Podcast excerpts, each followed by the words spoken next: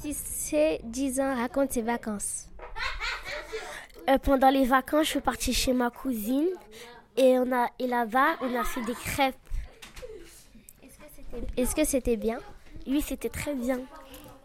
Euh, vous avez fait seulement des crêpes. Après, on a fait l'anniversaire de sa fille. Et, euh, C'est quoi la recette pour faire des crêpes Du lait, de la farine, de l'eau. Attendez. Des œufs Les oui, des œufs. Après, je mélangeais, mélangeais. Et du lait. Et tu les as faites à quoi tes crêpes T'as mis quoi dessus Du Nutella Alors j'ai mis du Nutella. J'ai mis du Nutella.